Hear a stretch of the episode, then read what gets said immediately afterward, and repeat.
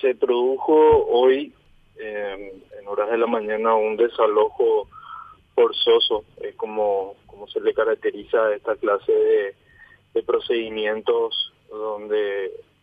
no se contemplan diferentes derechos fundamentales contra la comunidad indígena de.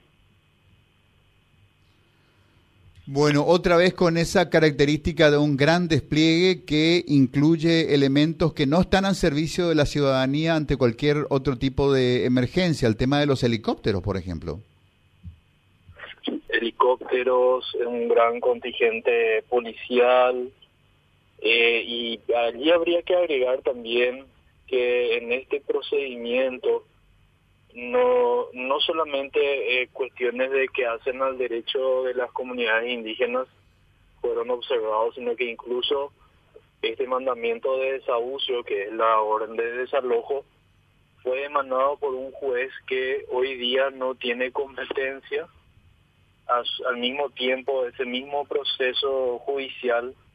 eh, tuvo dos inhibiciones más, por lo tanto actualmente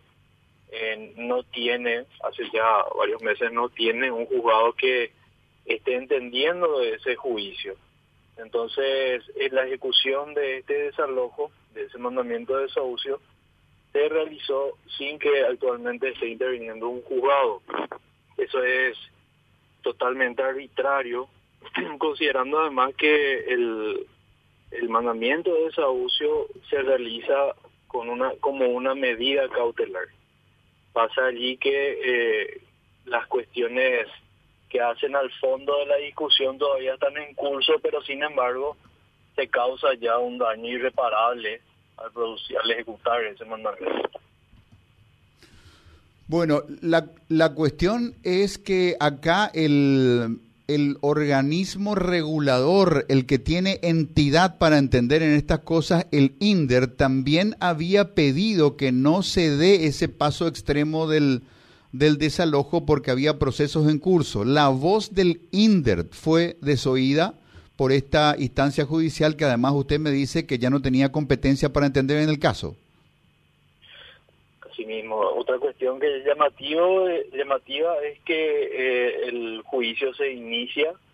y el juez eh, hace, eh, recibe la demanda, sin embargo,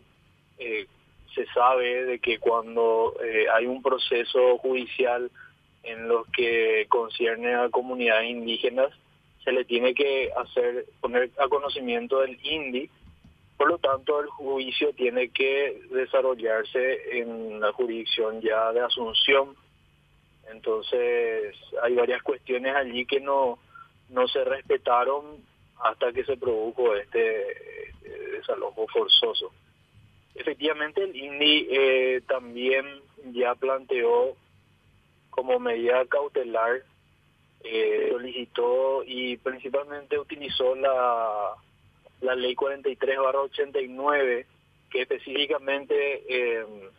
regla sobre eso que estás mencionando, que cuando existen procesos y sumarios o, juicios en curso que hacen al estudio de territorios de hábitat tradicional de comunidades indígenas, no se puede, lo que dice el artículo 2 es que no se puede innovar de hecho y de derecho sobre los territorios de comunidades indígenas. Es decir, un desalojo forzoso, por ejemplo, no se puede ejecutar cuando hay está en curso un, estudio de sumario, en este caso está ante el INDER y está ante el INDI también.